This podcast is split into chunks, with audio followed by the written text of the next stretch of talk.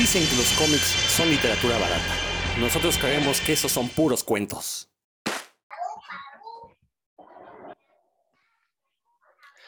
Sean muy, muy, muy bienvenidos y bienvenidas también si es que hay mujeres que nos escuchan. La verdad es que lo, dudo, la verdad, porque pues hay que recordar que este tipo de programas son para gente clavada y los de género masculino pues somos todavía mucho más clavados que las de género femenino. Pero si hay mujeres, pues háganoslo saber ahí en redes sociales. Pero esto es puros cuentos, un episodio más. Hoy estamos grabando en domingo de Super Bowl. Lo bueno es que como, como ñoños que somos, pues no nos interesan esas cosas. Eh, entonces no tengo idea de cuánto vayan. De, por sí llegó un puro equipo que, a nadie le interesa, seamos sinceros, la verdad. Pero bueno, yo soy Rodrigo Vidal Tamayo. Eh, ahí Dan, pues demostrando que, le, también no le importa nada el Super Bowl porque tiene una playa del América. Que aparte creo que perdió, ¿no, Dan? ¿O apenas va a jugar o qué? Ganaron por fin. ¿Contra quién? Contra el Llantos. Oh, después de mucho tiempo. Tenía desde octubre que no ganaba el América. Sí, hijo. Está bien, pues así son esos equipuchos, ya ves, ¿qué, ¿qué le vamos a hacer? Pero bueno, y bueno, ya Dan, ya saludaste. Saluda de una vez, aprovecha. Hola a todos, bienvenidos, bienvenidos a Puros Cuentos. Espero que estén pasando una muy bonita mañana, tarde o noche a la hora que nos escuchen y se estén divirtiendo como nosotros. Ustedes no lo ven, pero Dan trae un bigotazo de Mauricio Garcés. Sí, este, así se ve como galanazo de los años 40, ¿no? Está muy bien. Dan. Eso y un traje cruzado y ya es de película de la época de, oro del cine mexicano. Y también por ahí está Héctor Morales. Gente bonita de puros cuentos que nos escucha, bienvenidos. Antes, antes de, empezar este programa, quiero mandar un saludo al hermano decente, al hermano que sí le sabe a las letras, a Said Ruiz, que en la semana nos estuvo enseñando unas bellas palabras. hombre, una, una maestría, que, que, esa narrativa de verdad, con que y qué barbaridad. Y eso que es el hermano decente, ¿eh? que si no. Y bueno, pues desde luego saludar a Rodrigo y a don Ramón Valdés. Ah, no, perdón. Este, a Dan Lee, a Dan Lee. Y bueno, estamos a la espera de que llegue Roberto Murillo. Sí avisó que llegaba tarde, sí se une, porque aparte del tema de hoy, él lo, propuso. Es un tema, la verdad, a mí me parece interesante y muy bonito. Y, pónganle mucha atención porque seguramente van a salir ahí algunos consejos que no se esperaban.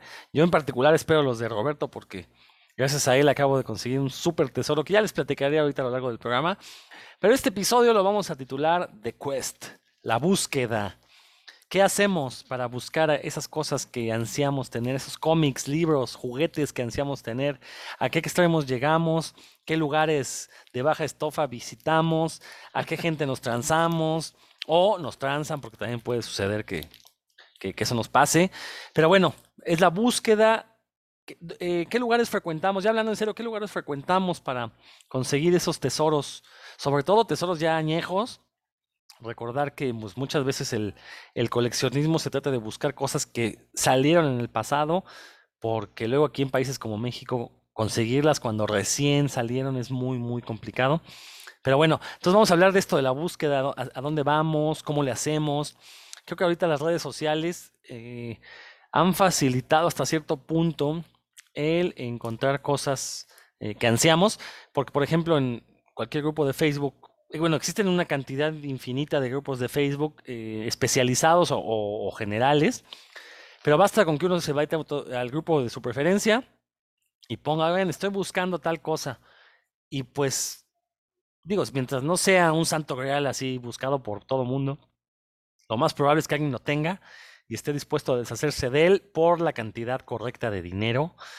Hay algunas buenas almas que todavía dicen, no, pues te lo cambio, a ver, estoy buscando cosas así, ¿no? Pero luego es más complicado porque pues también luego esas personas son coleccionistas, buscan cosas igual de raras y pues no, lo más fácil es cambiarlo, pero por unos billetes. Eh, digo, digo que lo hace más o menos más fácil porque pues también ha habido muchos casos de fraude. ¿no? Eh, sobre todo en las subastas, las famosas subastas, yo sí de repente me da entre risa y coraje ver cómo subastan cosas horrendas y se van a precios altísimos y uno dice, chale, sí le vieron la cara a este cuate, pero como era la subasta, era el ánimo de ver quién la tenía más grande y, de ganar, ¿no? Y bueno, eso por un lado, pero también por otro, eh, pues eh, recorrer las calles de la ciudad donde uno sabe que pueden aparecerse tesoros. yo en mi caso, pues yo soy mucho de colección. No, bueno, no de, coleccionar, yo acumulo libros, la verdad, no los colecciono. Eh, pero ya tengo ubicados mis sitios donde sé que puedo ir a buscar libros y de vez en cuando me voy a encontrar ahí un tesoro. Cosas que o estaba buscando o cosas que ni sabía que existían, pero en el momento en el que las vi dije, necesito tenerlas. Y creo que eso es algo que los coleccionistas, con lo que los coleccionistas deberíamos de trabajar psicológicamente eh, dejar de creer que cuando vemos algo que no sabíamos que existía lo necesitamos en ese momento, ¿no? Porque luego ahí uno le pasa como a mí, que empieza a acumular cosas hasta que llega un momento en que ya no cabe en su propia casa y se sale uno y siguen ahí acumulándose los libros.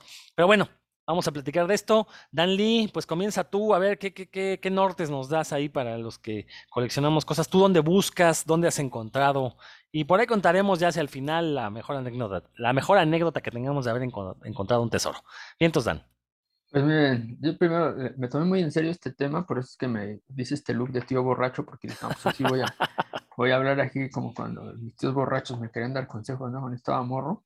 Entonces dije, acá le digo tío, este, porque sí, yo creo que la búsqueda, a lo mejor nos podemos tomar muy, muy a la ligera, pero creo que la búsqueda es de, de mentes inquietas, ¿no? De gente que, que no es nada más como lo dije ahorita, de, le voy a hacer así una, una, colección para hacerme adicto a esto y, y, nunca seré un ser incompleto. No, no, no, no. yo no lo veo de esa, de esa forma. no dije eso, ¿eh?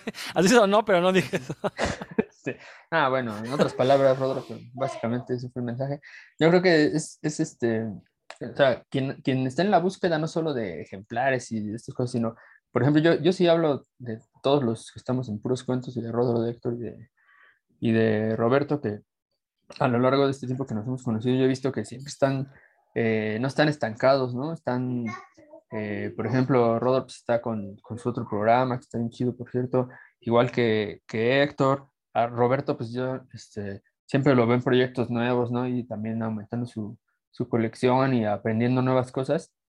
Creo que esto de la búsqueda es para mentes inquietas, de alguna forma inconformes, ¿no? Como que sentimos que hay, que todavía hay piezas que, que, no han, pues que, que, todavía podemos hallar para darle más sentido a, a, la realidad y de alguna forma como que vemos más allá, sabemos que hay algo más allá de lo evidente, ¿no? Como diría Leono, eh, nada más que no tenemos la espada del augurio ¿no? para que nos lo muestre y por eso andamos ahí buscando y no, no, no, nos conformamos con lo que se ve en el horizonte porque sabemos que allá hay, hay más mundo, ¿no? Atrás de donde se curva la tierra y creo que eso fue lo primero que me vino a la mente cuando dijeron, no, pues ¿qué va a ser de búsqueda? O sea, está bien de buscar ejemplares, este, CDs, demás, ¿no? Pero creo que va más allá, o sea, creo que no es nada más el coleccionismo por el coleccionismo, tan siquiera en, en nuestros casos y en, en, el caso de mucha gente que yo sé que, que conozco, que, que anda también coleccionando cosas y buscando cosas, no, no, no, no solo coleccionando, sino buscando.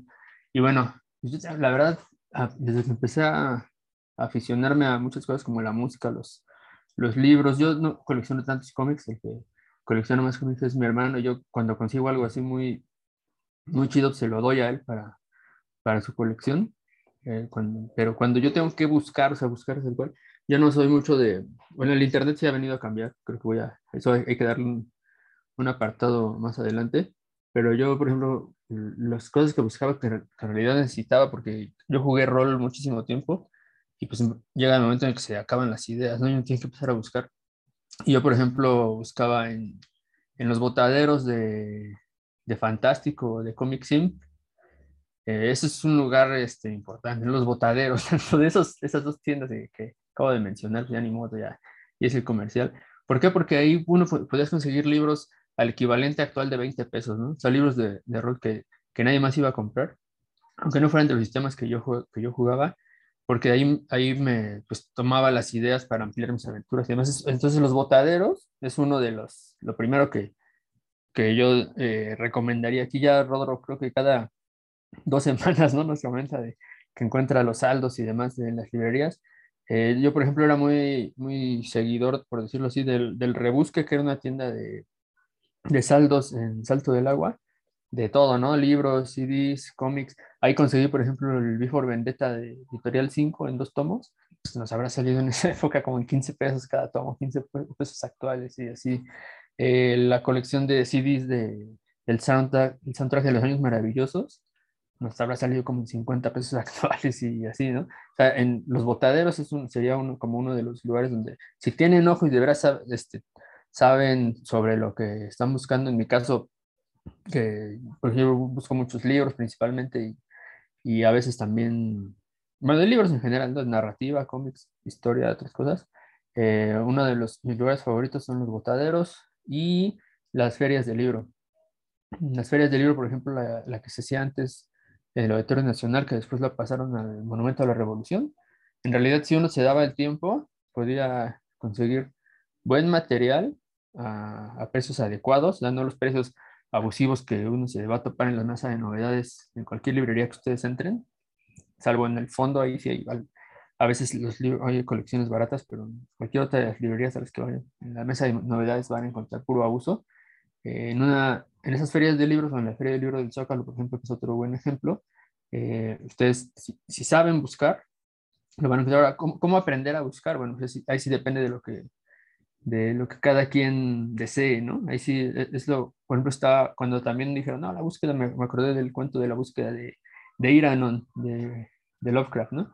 Que es un, un, joven que está buscando la ciudad de Aira por todo el mundo, ¿no? Lo resumen en unas cuantas páginas, pero está buscando una ciudad por todo el mundo y se escribió hace 100 años, así que no es ningún spoiler, no, este, no la encuentra porque en realidad no sabía bien qué era lo que estaba buscando. ¿no? Entonces ustedes primero tienen que saber qué es lo que, qué es lo que desean, qué es lo que en realidad eh, neces necesitan. Es, un, es, una cosa muy, muy exagerada, ¿no?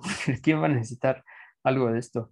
Pero qué es lo que, lo que desean tener para entonces sí afinar como las antenas, sacarlos bien y buscar. No voy a, a encontrar libros de Lovecraft en, en editoriales en las que se dedican a la superación personal, por ejemplo. ¿no? Es un ejemplo muy burdo, pero pues esto es así. Y yo lo que les sugeriría así como de entrada, por ejemplo, ya en, temas ñoños, en, en, en cosas de, de cómic eh, internacional, pues en la Feria del Libro del Zócalo hay que buscar en la carpa de, de editoriales independientes, hay al menos dos o tres que, te, que traen cómics, ya sea de Sudamérica o de importados de Europa, a muy buen precio. Los, uh, no sé, máximo 200, 300 pesos, pero unos tomos que pues en librería les saldrían al doble o hasta el triple. Entonces, eso es así como lo primerito que se me ocurre ahorita de entrada y obviamente en las, ya lo habíamos mencionado aquí, pero no, no está de más, en las, en la carpa de Smash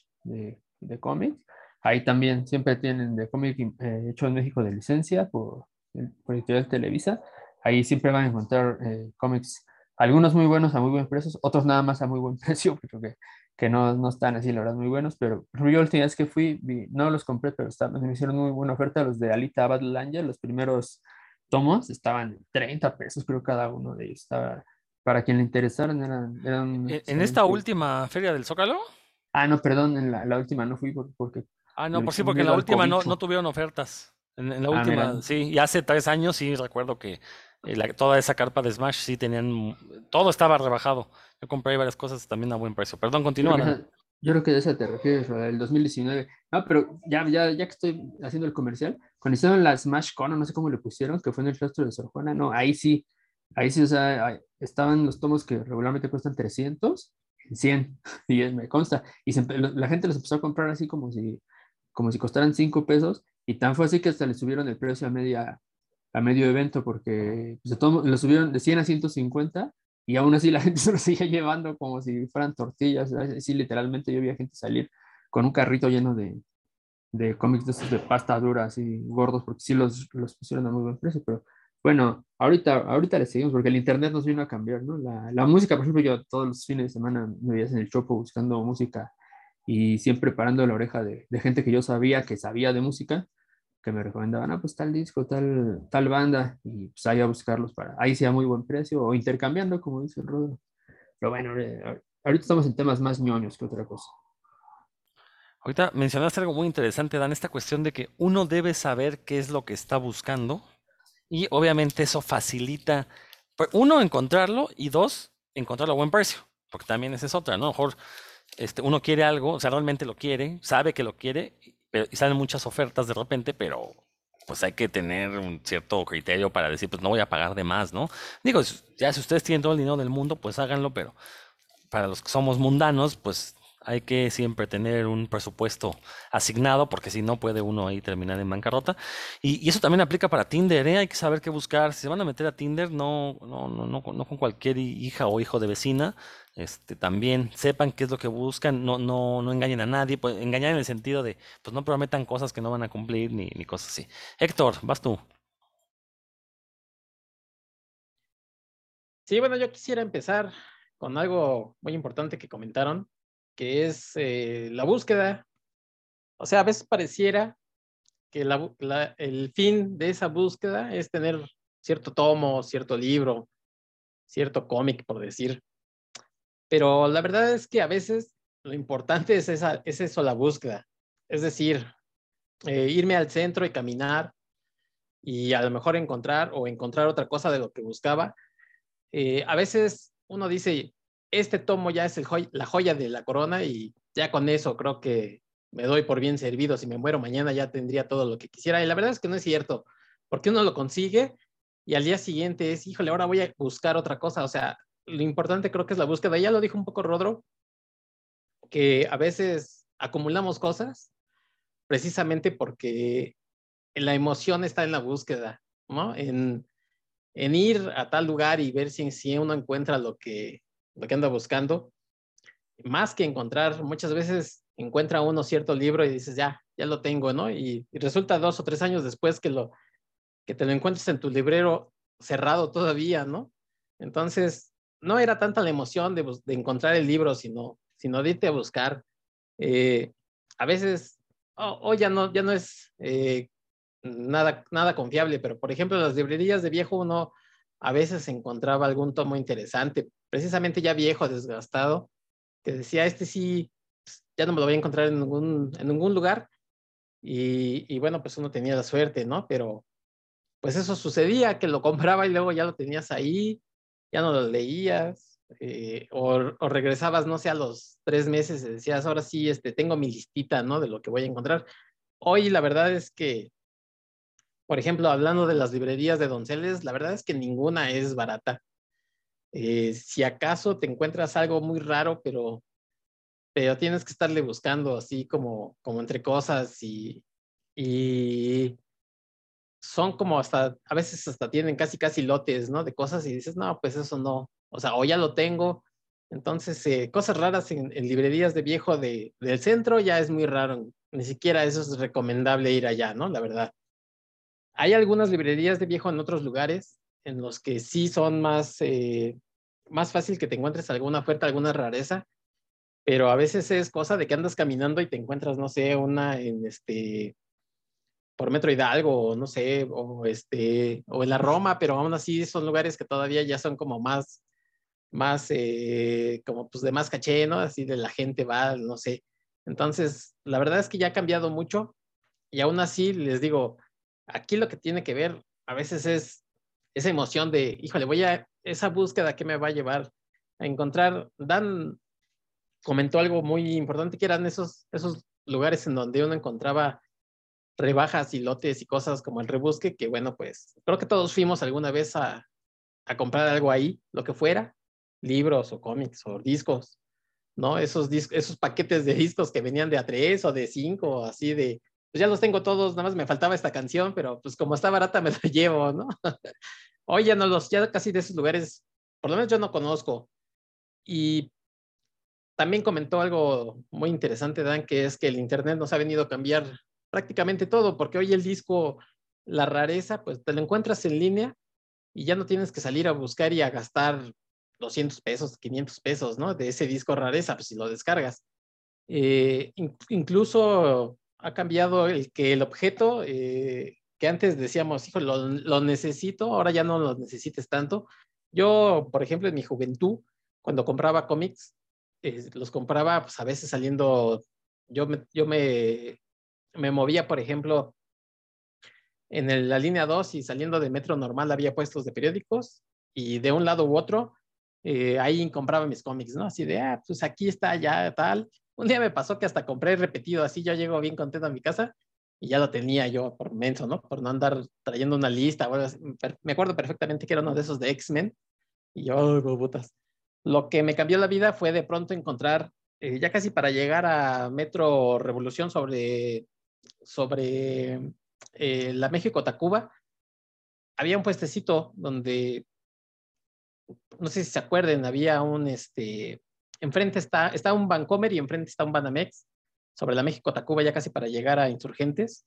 Ahí había un puestecito y muy, muchos años, eh, en los noventas fue famoso un cuate, no sé cómo se llamaba, pero ahí se, vendía mucho cómic este, importado, ya después fue puro nacional. Y yo encontré ahí y conocí a mucha gente ahí. Eh, incluso, por ejemplo, yo en mis épocas de, de, de, estos de con cómics y de asamblea cómics, conocí gente de un blog que se llamaba Los Huevonazos. Por ahí conocí a gente, porque iban ellos también a comprar ahí. Y fueron épocas como del 2000, por allá les estoy platicando en lo que yo todos mis cómics los compraba ahí porque además iba yo a la chorcha y entonces ya no necesitaba yo andar buscando, ¿no? Incluso encargaba los, mis tomos y demás. Y hoy, bueno, pues ya, ya no tengo que salir porque prácticamente ya no compro nada y a veces eh, si, me gusta algo así mucho, mucho y si lo tiene, por decir, Televisa o esos, este Panini y demás, pues ya te vas al Sambors, ¿no? Más fácil. A menos de que te quieras esperar y a lo mejor encontrar lo más barato, como dice Dan, en una convención, pero yo realmente ya un lugar al cual acudir porque por, este, por no sé, por alguna cercanía con alguien o, o, porque ahí me va a salir barato, ya es bien difícil. Ya casi yo, yo casi no compro, pero a mí lo que a veces lo que hago es salirme a buscar y, y si encuentro algo, pues chido, pero más bien es la aventura de salir a, ahí a caminar y a ver qué encuentro. También, también es muy cierto lo que dice Sector, esta cuestión de no, no es el objeto, sino el caminito que nos lleva a conseguirlo, ¿no? eh, digo, en, en, mi caso, a mí lo que me gusta es, es, toparme esas cosas. Cuando sé que las estoy buscando, topármelas a precios decentes, ¿no? Eso me, me emociona mucho. Eh, y por precio decente me refiero a un precio justo, ¿no? Que ni yo salga estafado, ni la persona que me lo está vendiendo, pues, sea un abusivo, ¿no? O sea, obviamente si, si, si el estafador resulta ser yo, pues mejor, ¿no? La verdad me pone más feliz. Pero no, siempre y cuando sea, sea un precio justo, pues yo, yo termino muy, muy contento. Eh, también algo que me gusta mucho y como dice Sector, en la búsqueda, yo a veces, yo lo confieso aquí, eh, yo a veces salgo buscando sin saber qué estoy buscando. Eh, tengo muy claro qué temas me gustan en mi biblioteca, eh, ya sean libros o cómics, y de repente ir a las librerías de viejo, que ahí sí este, Héctor, te doy hasta cierto punto la razón, sí es cierto, las librerías de viejo ya tienen muchos años que dejaron de ser estos lugares de tesoros, sin embargo, todavía llega a haber eh, cosas, y ahorita, sí, voy, a, sí, ahorita sí. voy, a, platicar de eso, ¿no? De repente si uno se topa hay cosas que, la verdad, y, y a precios justos, ¿no? Eh, y, y, sobre todo, te metes a una librería de viejo, te pones a ver así en los botaderos, a ver, y de repente, ching, sale algo que dices, ah, caray, ¿esto qué es, no? Y ves el precio y dices, ah, pues está bien, ¿no? Está más que decente. Por ejemplo, así me pasó a mí con, no me acuerdo si fue el número uno o el dos, de un fanzine que publicó Alejandro Jodorowsky en los años 70 llamado Eternauta, no, Crononautas, Crononautas, Crononautas ahorita, les, les, digo, pero bueno, eh, yo sabía de la existencia de este fanzine, pues porque soy fanático de Alejandro Jodorowsky, eh, y pues cuando me, en, en, algún ensayo, en algún artículo en una revista, me enteré que Jodorowsky había publicado un par de números de este fanzine Crononauta y dije, no, pues ah, son objetos de coleccionista, ¿no? Nunca me los voy a encontrar y si me los topo van a ser carísimos. Y no, no, no, no, ya, me acordé, el número uno me lo encontré en este pasillo de libros de viejo que está ahí junto al Palacio de Minería, el callejón de la Condesa, si mal no estoy, se llama. Eh, ahí me topé el número uno a un precio más que decente, irrisorio incluso lo diría yo, ¿no? Y, dije, ah, bueno, pues ya tengo el número uno, qué padre. No creo nunca en mi vida jamás ver el dos. Y de repente en una de estas librerías de viejo de Donceles, me acuerdo que me metí, me fui a la sección de ciencia ficción, que cada vez es más este, escuálida en estas librerías. Y yo, sorpresa, estaba ahí el número dos, también a un precio más que decente. Se ve que no tenían idea de lo que estaban vendiendo porque digo, es Jodorowsky, ¿no? Jodorowsky creo que sí es este personaje de culto y todo lo que tenga su nombre, pues lo puedes vender a un precio un poquito más alto. Bueno, mejor para mí, porque así me hice de ambos eh, tomos, de ambos tomos, entonces ya tengo los, los dos números de Crononauta en mi poder. Y eso no es todo. En otra librería, de viejo allá en, en avenida Cuauhtémoc, saliendo del metro Eugenia, ahí llegué a ver otra vez el número uno. Estuve a punto de comprarlo, pues nada más para decir, ay, tengo dos, ¿no? Pero dije, no, no, mejor le voy a dar la oportunidad a alguien más, porque pues también no hay que ser acaparador, ¿no? Y, realmente yo soy muy malo para vender, entonces dije, pues no, no, no creo poder venderlo, ya, entonces lo dejé ahí. Pero Digo, esto nada más para evidenciar que de repente metiéndose esas librerías de viejo, pues sí se topa uno cosas eh, interesantes a buen precio. Sí, seguramente lo, si uno tiene, ya sabe que va a ir a buscar estas librerías de viejo, lo más probable es que esté caro. Está el caso, y hay que ponerlo como ejemplo paradigmático, estos libros de la editorial Martínez Roca que publicó en los años 80 de terror, que la verdad alcanzan precios de terror en estas librerías, o sea, unas cosas escalofriantes porque piden muchísimos miles de pesos por, bueno, no miles, pero sí muchos pesos por, por libros que la verdad en su momento fueron este, incluso saldados de que había tanto, el tiraje al, altísimo, nadie los compraba, y ahora resulta que son objetos de culto, de colección, y no, no alcanzan estos precios estratosféricos en estas librerías de viejo. Yo, lo, los que tengo por ahí, ah, mira, por ahí, este, Héctor, ustedes no lo ven, pero está presumiendo, un, de hecho, uno de los ejemplares que yo, al menos, eh, solo una vez he visto para comprar y no lo compré porque estaba muy caro, pero es este de Poppy Z Bright de la música de los vampiros, una novela de vampiros bastante locochona. Eh, sí, estos libros la verdad es que alcanzan precios muy, muy altos y, yo los, me los he topado de repente en botaderos, en, puestos en la calle. Así fui armando mi colección de estos siete tomos de Gran Super Terror. Los conseguí, algunos en librerías de viejo cuando los encontré a precios justos, y los demás fue de que iba caminando en la calle y en un puesto ahí tenían el, el tomo que, que, necesitaba, ¿no? Y así me fui haciendo de ellos.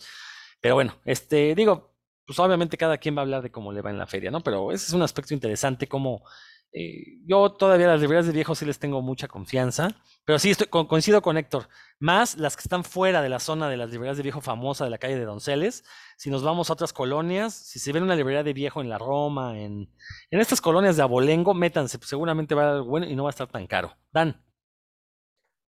Dos cosillas. La primera, una librería de viejo recomendable en la calle de Fresno, enfrente de las oficinas de la Escuela Normal Superior de México, de la normal general, ahí en, en, la calle de Fresno, hay una chiquitita, una librería viejo donde tienen eh, literatura mexicana y, y, y, universal muy buena y a precios justos, o sea, no está regalado, no está a 20 pesos, no está a 30 pesos, pero sí los van a encontrar a precios justos y algunos libros que ya son muy, muy difíciles de conseguir. Uno, esa es una. Y la dos, ahorita que dijiste, porque si no se me va a olvidar lo de Martínez Roca, sucedió una vez que hay un tianguis en el que se pone cerca de donde vive mi suegra, que es este, ahí por, en Tláhuac, que hay un, se ponía un señor, ya no se pone, que llevaba libros, muy seguido llevaba libros, no sé a qué se dedicara, pero los domingos ponía un puesto de libros y cada semana, y tenía rotación de stock, ¿no? Se llevaba muy, mucha, y, él ya me había identificado como que cuando veía que había algo de fantasía o ciencia ficción, yo siempre me llevaba uno o dos. Entonces un día, que por cierto era cerca de mi cumpleaños o día de mi cumpleaños, resultó que el señor llevó N cantidad de, de, de, libros de Martínez Roca de las colecciones de ciencia ficción y de fantasía, pero estoy diciendo 30 o no sé, algo así, o sea, muchísimos, ¿no? Y, y ya, como yo era cliente, pues me dijo, mira, le traigo todos estos, pero ¿cuánto me los va a dar? Y como le compraba muy seguido, entonces el precio era ridículo, o sea, me, me, los dejó por decir algo en 20 pesos, ¿no? Y pues, para hacer por ti, dice que te vas a llevar más de 5, 20 pesos cada uno, o algo así, ¿no? Y yo traía muy poco, pero pues como iba en ese entonces con mi esposa, que la tienes ahorita es mi esposa, pero entonces era mi novia, me dijo, pues de cumpleaños agárrate pues, los que, ahora sí que los que nos alcance, ¿no? Lo, que ibas a gastar en el cine, gástatelo aquí, te doy chance. Sí, no, pues así, no, venga, no, no sé cuántos me llevé, pero sí fueron entre 15 y 20 que me, me tomé ahí la libertad, fui por una bolsa, dije, no, pues aguánteme, ahorita regreso. Este, ese, ese, es uno de los tesoros porque dijiste que íbamos a hablar de eso. Sí, dije, sí, sí. No, aquí, aquí porque... Y luego se los tiró su mamá cuando, cuando Dan se casó, se, se, cambió de casa y se los tiró su mamá. Bueno, Héctor tenía que venir a arruinar la alegría. pero bueno, así es. Pero no, es no lo estás negando, ¿eh? No, mi mamá, de hecho sí se quedaron, ahorita los tiene ahí, la, están en la casa de mi hermano porque sí los dejé ahí efectivamente ahí, Héctor, y cuando se mudaron no, me, no, no los tiraron, porque saben que son son muy son un tesoro. Eh, preciados, sí, exacto, y se los llevaron y ahorita están en la casa de mi hermano y muy bien guardados, pero ahí está la anécdota. Muy bien, pues ya llegó Roberto Murillo, ¿qué pasó Roberto? ¿Cómo estás? Hola, hola chicos, ¿cómo están? ¿Me escuchan bien por allí? Todo bien, así que... Excelente, buenas noches, un saludote mi querido Rodro, mi querido Héctor, y al bigote de Pedro Infante que estoy viendo por acá, mi querido Dan Lee. Un saludo a todo nuestro auditorio también. Pues eh, Roberto, pues estamos hablando de la búsqueda de este tema que tú propusiste eh, y no, he comentado todavía la anécdota que nos llevó a este, a, este tema, pero tiene que ver con, eh, Roberto me hizo favor ahí de, bueno, hace un par de años, Roberto me presumió que se había hecho con una edición del libro de Códice Abel Quesada, una edición en dos tomos, porque hay que recordar que la que salió en venta en librerías era un solo tomo. Y de repente Roberto llega, no, pues mira esto que tengo, y yo así de, yo así pensando, ¿qué es esto? ¿No? Pues digo, yo sé que ese libro rojo de Abel Quesada no es este eh, una compilación exhaustiva del material de Abel Quesada, eso me imagino que sería casi imposible porque publicó mucho material, pero sí era como una versión extendida de este libro rojo, que aparte fue el catálogo de una exposición que se montó en el Museo de la Ciudad de México y por Pino Suárez, una exposición de las mejores exposiciones que he visto en mi vida en un museo, esa de Abel Quesada, la verdad es que fue por ahí de 2011 que la montaron, si no la fueron a ver, se perdieron de una, una obra maestra en cuanto a eh, museología y una obra maestra en cuanto, que es la obra de Abel Quesada, ¿no? Básicamente el papá de todos los moneros. Entonces, eh, pues desde que vi que Roberto tenía una copia, estaba yo planeando cómo meterme a su casa, eh, salir nada más con ese libro y que nadie se diera cuenta. Eh, pero no, no, no, Roberto este, tuvo bien la semana pasada despertarme con un mensajito ahí a las 8 de la mañana. Dice, oye, acaba de salir esto en venta en, un grupo, en, una página de Facebook de ventas, ¿no? En el marketplace de Facebook. Y pues yo ni tarda ni perezoso esa misma hora le escribí al güey que estaba vendiendo este libro de Abel Quesada. Me constó rápido. Todavía yo haciéndome así en interesante, no, pues mándame unas fotos de las páginas, ¿no? Pero yo en mis adentros es ya, güey, vamos a verlos ahorita. Total, para no hacerles el cuento largo, pues luego, luego me puse de acuerdo con este cuate. Resultó que él no vendía el libro directamente, sino su mamá. Me pasó el teléfono de la señora, le hablé, le hablé, le dije, señora, ¿dónde nos vemos para que me entregue ese libro hoy mismo? Sí, afortunadamente se pudo. Total que a la una de la tarde yo ya tenía ese libro en mis manos, iba en el metro abrazándolo así, dije, nadie me lo va a quitar. Y pues llegué muy contento a mi casa con esta edición de Abel Quesada de dos tomos. Eh, hay que mencionarlo, eh, es un libro que, se, que publicó Pemex, que regaló entre algunos de sus empleados, supongo altos mandos. Entonces no salió a la venta. Eh, no, ignoro cuántas copias se hayan hecho, no lo sé. Pero bueno, es un pedazo de historia de Abel Quesada y, pues es un objeto que para los que somos fanáticos de Abel Quesada, pues obviamente es, es obligado, si es que uno se dice coleccionista, o no tanto coleccionista, pero por lo menos admirador de la obra de Abel Quesada. Entonces, gracias a Roberto, tengo ese libro. Pero este, ahorita lo que quiero que me cuente Roberto es cómo lo hizo para encontrarlo. Yo la verdad, eh, voy a ser sincero, no le había dedicado tiempo para buscarlo. Cuando Roberto me lo comentó, me metí a Mercado Libre y una, me estaba vendiendo una copia carísima. Lo que les decía hace un momento que hay que saber cuánto pagar. Y yo dije, no, me voy a esperar porque un día me lo voy a topar a un precio mejor. Y efectivamente así sucedió. Bueno, pues aquí cabe aclarar que esto... Listo. Entonces, Roberto, pues platícanos un poco cómo, cómo, cómo es que buscas tú de repente ciertos objetos. Eh, ya comentamos aquí que nos gusta, hay veces que nos gusta más la búsqueda en sí misma que obtener el objeto, pero lo cierto es que también tener el objeto de nuestro deseo siempre es bastante bueno. Entonces, platícanos un poco, Roberto. No, mi querido Rodro, pues el objeto es precisamente la recompensa de, de esa búsqueda, ¿no?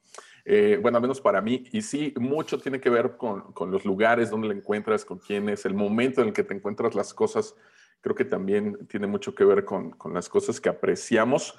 Y bueno, toda la vida me han dicho que si soy coleccionista, yo siempre les digo que yo soy un pepenador, yo no soy coleccionista, yo soy pepenador, entonces me gusta andar buscando como que en todos lados, ¿no? Precisamente esa exposición que tú mencionas de Abel Quesada en el Museo de la Ciudad de México, eh, pues yo, fue la primera exposición a la que llevé a mi hijo. Él tenía un año, lo llevé ahí, me encantó la exposición. Salí de ahí decidido a comprarme el libro rojo de Códice AQ de Abel Quesada y estaba agotado, ¿no? Me conformé con el de El mejor de los mundos imposibles, que también está bastante bueno, pero desde ahí se me quedó esa espinita de que tenía que comprarme el libro rojo del Códice AQ. Me la pasé buscándolo un rato, siempre lo encontraba caro, hasta que me voy topando con esta edición que pues nunca estuvo a la venta y de hecho no sabía yo nada de ella, no hay mucha información de esto en internet. de qué contienen, ni quién le editó, nada, ¿no? Entonces fue realmente un hallazgo. Bueno, ¿cómo encuentro estas cosas? Híjole, me encanta meterme a librerías de viejo, pero hace unos años, con el, la popularización de todo este rollo de, comprar por internet y, las subastas de Mercado Libre, ahí es donde encontraba yo muchas de, las cosas que, andaba yo buscando, ¿no? como la colección de la serie animada de Batman, de las figuras. Ahí fue en Mercado Libre donde prácticamente la completé, ¿no? Había subastas, tenías que pelearte por ganarlas. Lo curioso fue que una vez me tocó pelearme por el set de, Scarface, el ventríloco y Scarface, que traía cuatro figuras. Eh, me tocó pelearme con un amigo de aquí de Tlaxcala. Los dos estábamos pujando por el mismo paquete de, de las figuras. Al final le gané y ahí la tengo. Entonces, pues hasta sabe más rico el triunfo cuando sabes a quién se la, a quién se la ganaste, ¿no? Bueno, anteriormente Mercado Libre sacaba cosas bastante interesantes, ahora creo que ha cambiado muchísimo y ya es muy poco lo que llegas a encontrar ahí. La mayoría de lo que venden pues ya son artículos nuevos y lo poco que venden usados pues ya son especuladores, ¿no? Que lo que hacen es tratar de inflar los precios y sacar lo mayor posible. Entonces de Mercado Libre me fui mudando poco a poco a lo del Facebook porque esto del Facebook, del marketplace, como que cualquiera dice, pues quiero vender esto, lo voy a subir ahí y le pongo tal precio. También hay especuladores, hay gente que aumenta los precios, pero de repente hay personas que, genuinamente lo que quieren es hacer espacio y pues sacan las cosas a un precio ridículo. Entonces, sí he comprado por ahí algunas cosas. Hay, por ejemplo, una colección de libros que estoy tratando de completar, se llama Luna Córnea ya les he hablado aquí de algunos tomos de estos porque saqué aquí lo de fotonovela y todo este rollo. Ya les platiqué del tomo de Gabriel Figueroa. Pero este, ahí en, el marketplace es donde he encontrado algunos a muy buenos precios, mucho más baratos que en las librerías de viejo de Donceles, que también ya les dio por inflar los, los precios, ¿no? Pero bueno, estuve viviendo el año pasado prácticamente todo el año en Pachuca y obviamente no podía faltar que hiciera yo un recorrido por las librerías de, de viejo y me traje bastantes libritos, pero yo creo que el, mayor hallazgo, se les voy a compartir, es esto. No tiene que ver con cómics, sino con fotografía. El libro se llama Hortz, Fotografías de una década. Bueno, miren en inglés, es de Hortz P. Hortz. La verdad, cuando lo abrí, pues no, no identificaba yo el nombre del, del fotógrafo, pero empecé a ver las páginas y bueno, era un fotógrafo como de moda.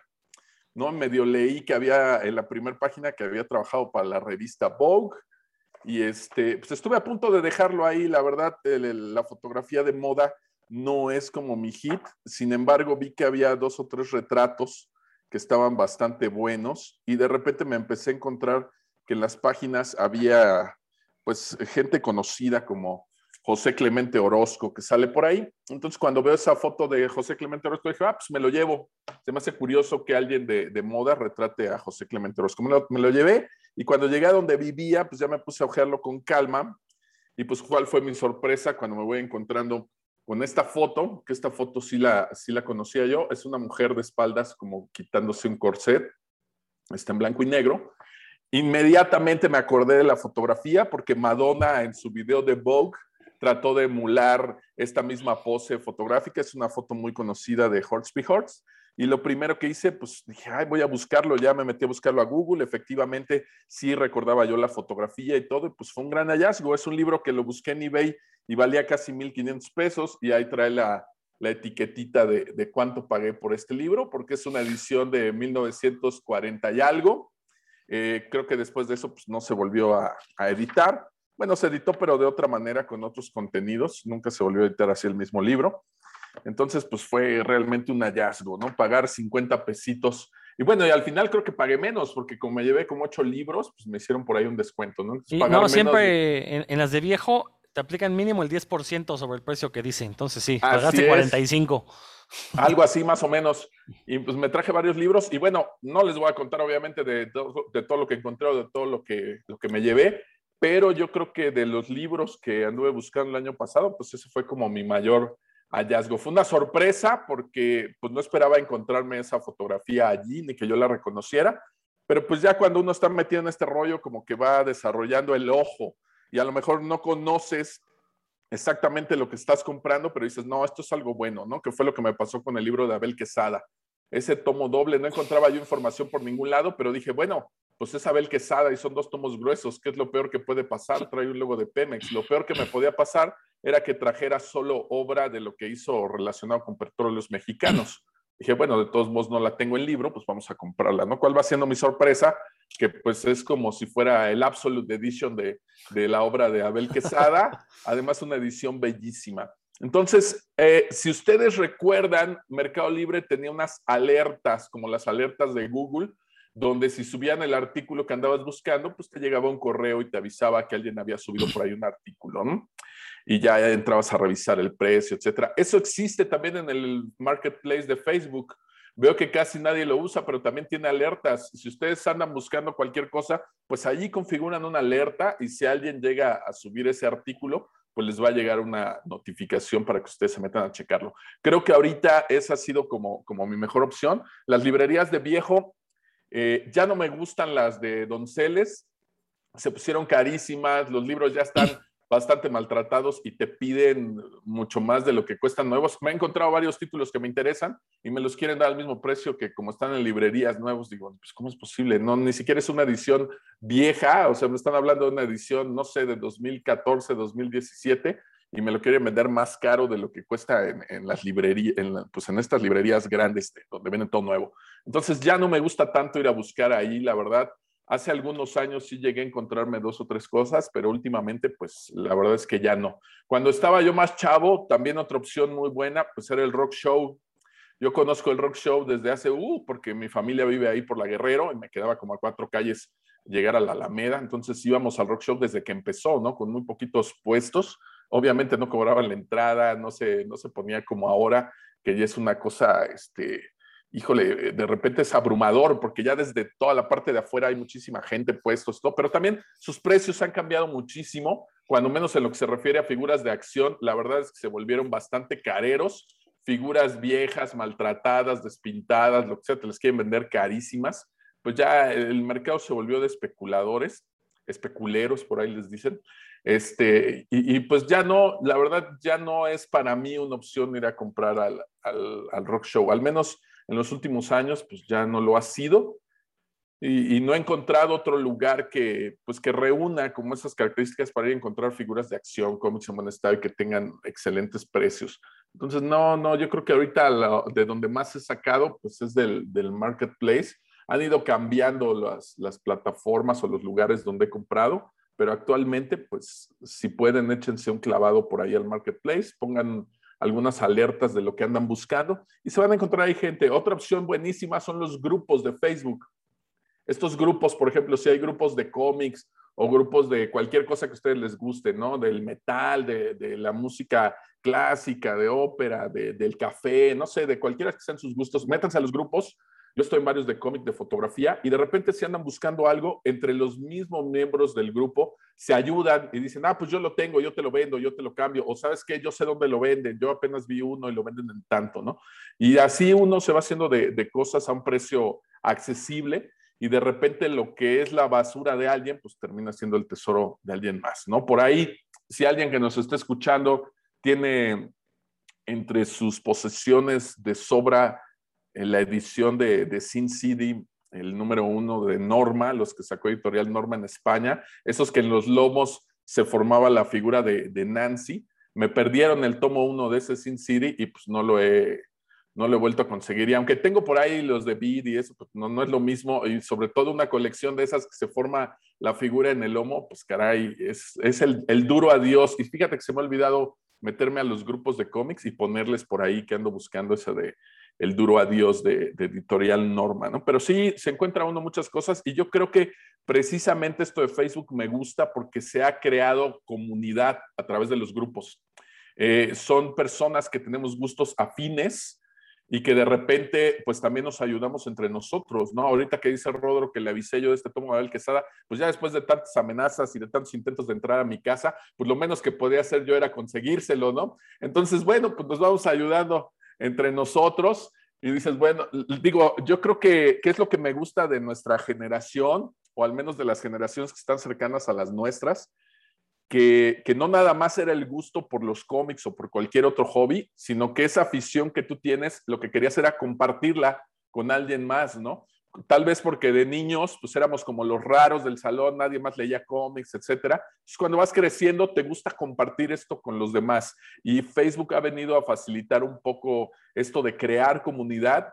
Y yo creo que entre todos nos vamos echando la mano, nos vamos ayudando. Y no es como decir, ay, pues el Rodro quiere esta edición de Abel Quesada, ya vi que la venden ahí, no, pues no le voy a decir porque solamente yo quiero tenerla y nadie más, ¿no? No, al contrario, tú quieres que los demás vean y digan, oye, esta edición está padrísima, entonces sabes que alguien que la va a apreciar tanto como tú, pues adelante, ¿no? Le avisas, oye, este, ¿qué onda? Mira, aquí salió esto en venta. Entonces yo creo que es lo, lo, padre ahora también de las redes sociales, que precisamente estas redes que se van creando entre personas con gustos afines, pues permite que llegues a, los artículos o las cosas que coleccionas o que andas buscando y que te puedas topar por ahí con algunos tesoros a un muy, muy, buen precio. Incluso he visto en los grupos que hasta se regalan cosas. Hace no mucho vi que uno andaba regalando por ahí su colección de Spawn que no estaba completa, pero que puso ahí, si a alguien le interesa y si no ha leído Spawn, pues escríbanme por qué la quieren y voy a elegir un comentario y se los voy a regalar, ¿no? Entonces eso está perfecto. Eh, en vez de, tenerlos ahí arrumbados, pues se los regalas a alguien que los va a apreciar, ¿no? Eso de crear comunidad eh, me ha gustado mucho últimamente y creo que a través de esto pues se, se pueden conseguir muy buenas cosas. Al menos es lo que he hecho yo últimamente. Sí, no, pues yo, yo te agradezco mucho, Roberto, que me hayas pasado el pitazo, porque es lo que fue un pitazo. Este libro es una, este, una cosa monumental, entonces afortunadamente ya lo tengo. Y eh, pues rápidamente, además por, por que dijimos al inicio que eh, íbamos a, a, dar como consejos de dónde buscar, eh, ya aquí discutimos un poco las librerías de viejo. Sí, efectivamente, las, las de Donceles ya se han ido afifizando desde hace algunos años. Bueno, ya hace como 20 años que se empezaron a, a subir sus precios. yo por eso les decía, Aprovechen cuando vean eh, botaderos de libros en la calle, así puestos, gente vendiendo libros, luego ahí se topa unos sorpresas. Ahí yo he conseguido cómics, estas ediciones de Televisa, de repente ahí me las he topado a mitad de precio o menos, ¿no? Este, ahí compré Batman Long Halloween precisamente en un puesto así en la calle. Digo, lo que pagué es la calidad del libro, del cómic, ya aquí ya lo hemos discutido, a Roberto le gusta mucho, pero bueno, este, en mi caso no, no me gustó nada. Pero así me he topado este, bastantes cosas. También, por ejemplo, en el Tianguis del Chopo. Eh, recuerdo que ahí me conseguí una vez el tomo con eh, la saga de Fénix Oscura en inglés. Me costó, si mal no estoy, como 50 pesos. Estoy hablando de hace más de 20 años. Este, 50 pesos, conseguí ese. Un día me topé un diabólico de la prensa número uno ahí en el Chopo también en 50 pesotes. Este, ya lo revendí, ese sí le saqué jugo, la verdad. Eh, entonces es cosa de de, poner atención. Creo que también el ser coleccionista le genera a uno un ojo buscador, porque luego en estos, eh, en estas ferias de libros viejos, que luego se ponen ahí en la Alameda o cosas así, pues están estos grandes puestos con un botadero de libros. La verdad es que a mí me da flojera meterme, pero pues lo que hago es nada más dar un vistazo rápido, ya más o menos.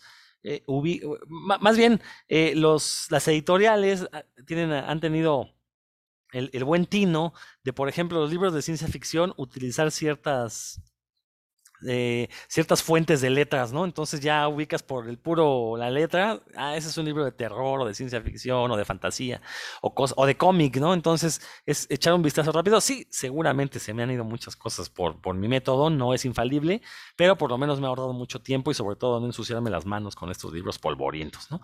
Eh, que, a ver, Héctor, Oye, lo, que sí, amigos, lo que, lo que sí ha sido una pena es todas estas ferias, ¿no? Por ejemplo, en minería o las del Zócalo, que a veces uno va a, ver qué, ofertas hay y la verdad es que te encuentras libros que, que en, pues sí, en Gandhi o en Sótano están al mismo precio, entonces gastas en la entrada, a veces la del Zócalo, bueno, pues es gratis, ¿no? Pero la de minería, además, eh, gastas en la entrada y luego te encuentras los libros al mismo precio, pues no tiene caso ir a, esos lugares.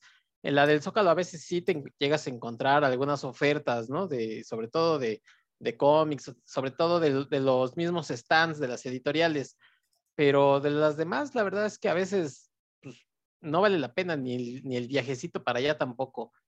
A ver, Roberto me va, me va a regañar ahorita. no, no, no, no, más bien decir que pues probablemente hemos tenido experiencias distintas, ¿no? Yo en la de minería, lo que pasa es que creo que hay que darle unas dos vueltas, vuelta y media al menos a la feria para saber qué es lo que hay, este, o qué es lo que te están ofreciendo que pueda tener buenos precios, ¿no? En la de minería, eh, yo me traje en algún momento el, el de Habibi y el de Blankets, y estaban un poco caros, pero tenían descuento en minería y al final pagué un poquito menos de 600 pesos por cada uno. Eh, pues la verdad estuvo increíble. Tenían descuento todos los de Astiberri. Entonces aproveché y dije, no, pues ¿cuáles son los más caros de Astiberri que me faltan?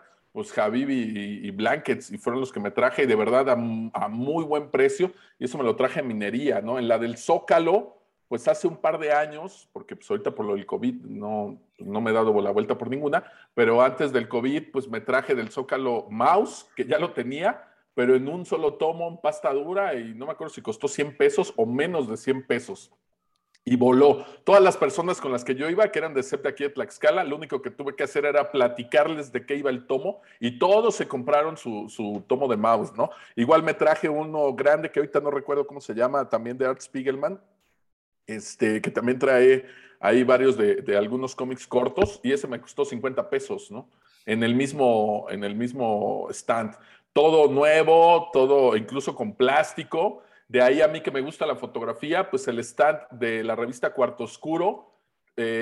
por lo general las revistas que ya son, que tienen más de 5 o 6 meses atrasadas, pues te las venden en 20 pesos menos de la mitad del, precio, ¿no? Y es el propio stand de, Cuarto Oscuro. En donde he encontrado también muy buenos precios, es la del remate, que antes estaba en el auditorio, luego empezó a cambiar, ya no me gustó mucho, y ahora que la pasaron al Monumento a Revolución, a la Revolución, perdón, ahí también me he encontrado dos, tres cosas bastante buenas. El stand de la UNAM tuvo muy, muy, muy buenos precios. Me traje libros de fotografía, que por lo general son caros.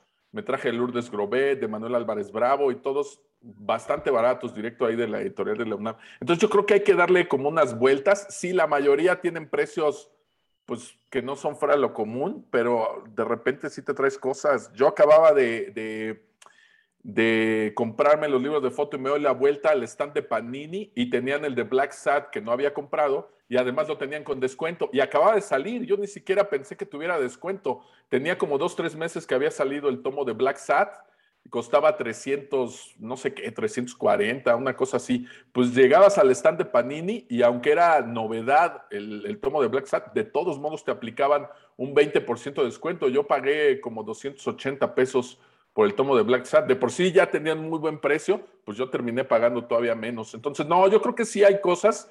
El problema es que hay que andarle buscando, ¿no? Y como la mayoría de ellos no hacen promoción, pues no te vas a encontrar con carteles que digan ahí 30% de descuento en estos títulos y 30, no, muchos de ellos este, pues simplemente los tienen ahí y a veces hasta tienes que preguntar los precios porque no tienen nada puesto ahí. Entonces hay que andarle, hay que andarle buscando, pero sí, de las últimas ferias a las que fui, pues la verdad yo sí encontré cosas bastante baratas y buenas de lo que andaba yo buscando, ¿no? Es que a eso iba precisamente. Sí, eh, en el caso de las ferias del libro, eh, bueno, yo, yo soy muy asiduo a las librerías, ya sea de viejo o normales, ¿no? Entonces más o menos conozco el precio de los libros, voy a las ferias del libro y ya sabemos que en esas ferias del libro, no, sobre todo las grandes editoriales, no ponen precios de feria, te dan el precio de lista. Entonces muchas veces ese mismo libro te pueden, lo puedes encontrar más barato en la librería porque en la librería como compran por volumen, eh, eh, del precio de lista te hacen un descuento. Bueno, se supone que tiene que esperarse un año, pero esa ley del precio único del libro está muy rara, entonces dependiendo de la librería sí te lo puedes topar con descuento. Entonces no, ese tipo de libros uno no va a buscarlos a las ferias de libros, mejor te vas a la librería, como bien dijiste, Héctor. Lo cierto es que en las ferias de libro, de repente, eh, bueno, no de repente, siempre hay puestos de saldos, hay que echarle un ojo, y sobre todo hay que ver los, stands de editoriales independientes que luego no te encuentras en las librerías, y sobre todo los editoriales independientes de fuera de la capital. No, recuerdo en una feria de minería vendían un libro del santo, eh, que originalmente era una tesis de la Universidad de Zacatecas, si mal no estoy, carísimo. La primera edición era muy cara, yo no la compré. Después este, resulta que pegó. La misma editorial de la Universidad de Zacatecas hizo otro tiraje ya mucho más grande, más bonita, la más cuidada edición y a un precio más bajo. Ahí fue donde ya casi todos lo conseguimos en la feria de minería, precisamente porque ahí es donde lo, estuvieron trayendo. Entonces también es cosa de saber buscar, ¿no? Este, como bien dice Héctor, de repente sí los de Astiberri en la feria de minería los ponían más baratos que en las librerías, entonces había que aprovechar. Yo también ahí compré algunos.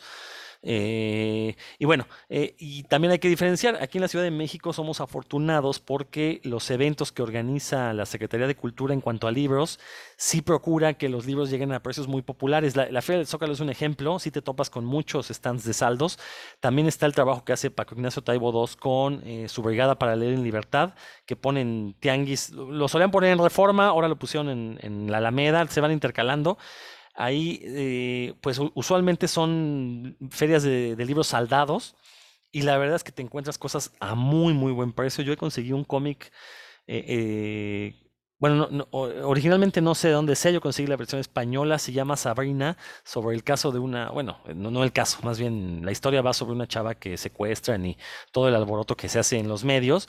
Muy interesante el cómic, la verdad, está un poco malhechón, la verdad, pero está, está interesante, me costó, es edición de pasta dura, casi 300 páginas, me costó 100 pesos, ¿no? En, en estas ferias de saldo. Entonces, es cosa de, de, buscarle, ¿no? Pero sí, en las ferias de libro ya hay que haber hecho un, primero, haber revisado precios y sobre todo irte por cosas que, sepas que no llegan a las librerías, ¿no? Eh, por ejemplo, también los, de Black Sat tienen razón, la, que distribuía Norma, que es Ediciones Aztecas, si mal no estoy, eh, en algún momento tuvo los tomos de Black Sat a muy, muy buen precio, también los compré en minería, porque sí salían más baratos ahí que en las librerías, pero claro, porque yo ya llevaba el conocimiento de cuánto era el precio, ¿no? Entonces, uno tiene que hacer su labor, digo, a final de cuentas, si no quieres pagar de más, pues te va a tomar tiempo, pero es algo que yo siempre digo, tarde o temprano te vas a encontrar ese objeto de tu deseo a un precio decente. Entonces, no te apresures, que no te ganen las ansias de, ay, se va a acabar, ay, soy el único sin tenerlo. No se trata de tenerlo, se trata de gozarlo, de disfrutarlo, y eso creo que con el tiempo lo puedes hacer. Roberto. Hay otra cosa también en las ferias eh, que involucran al sector cultural, instituciones gubernamentales, etcétera. Lo que antes era con Aculta, la feria que se hace ahí en Bellas Artes, y que la gente casi no pela y que es muy buena opción, es que siempre hay un stand de trueque de libros. Y casi nadie lo pela. Está el stand de trueque de libros y no, de repente pasan y preguntan, oiga, ¿y estos cuántos? No, no se venden.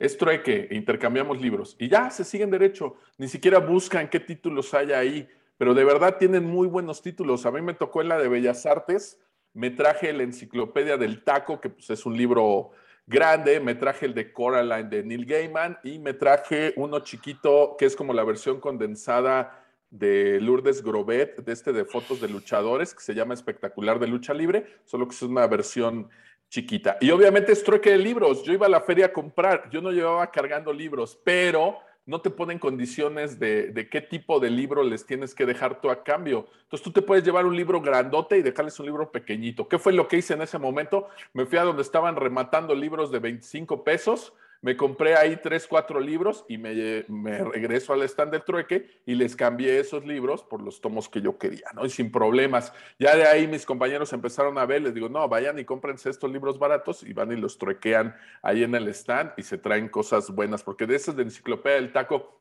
tenían bastantes, como eran los que editaba con Aculta y son los que ya no se le vendían. Imagínate un libro de esos que pues tiene un formato grande y está grueso, con papel bonito y todo, pues difícilmente lo hubieras encontrado en menos, aunque estuviera rematado, en menos de 100 pesos no lo hubieras encontrado. Y ahí fui y compré un librito de 25 pesos y lo cambié por ese tomo. Entonces échenle un ojo a la zona de trueque. Es algo que la gente a veces no pela porque no lleva libros para cambiar, pero pues hagan esto, váyanse a otro stand, se compran algunos libritos en remate y regresan y se llevan algo de esa mesa. ¿Dónde es eso, Robert? Bueno, esa me ha tocado verla en Bellas Artes y en la del Zócalo, que es donde entraban las ediciones de, de lo que antes era Conaculta.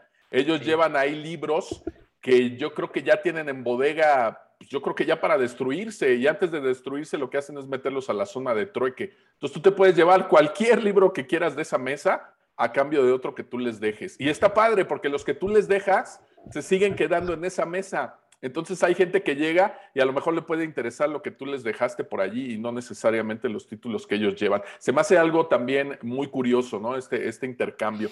Y me parece padre.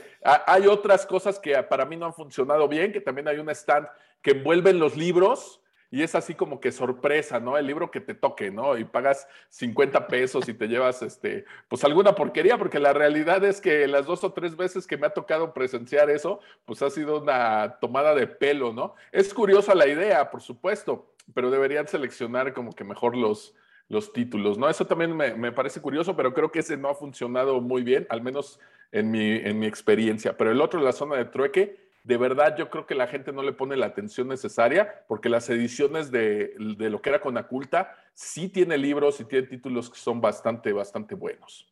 Hace poco Dan eh, compartió, ¿no? En una, creo que era una librería del, de la Roma, Dan, donde también hacían trueques. A ver. Sí, es, es, una promotora de la lectura, de la lectura, se llama Leslie Rondero. Saludos, Leslie, si nos estás escuchando.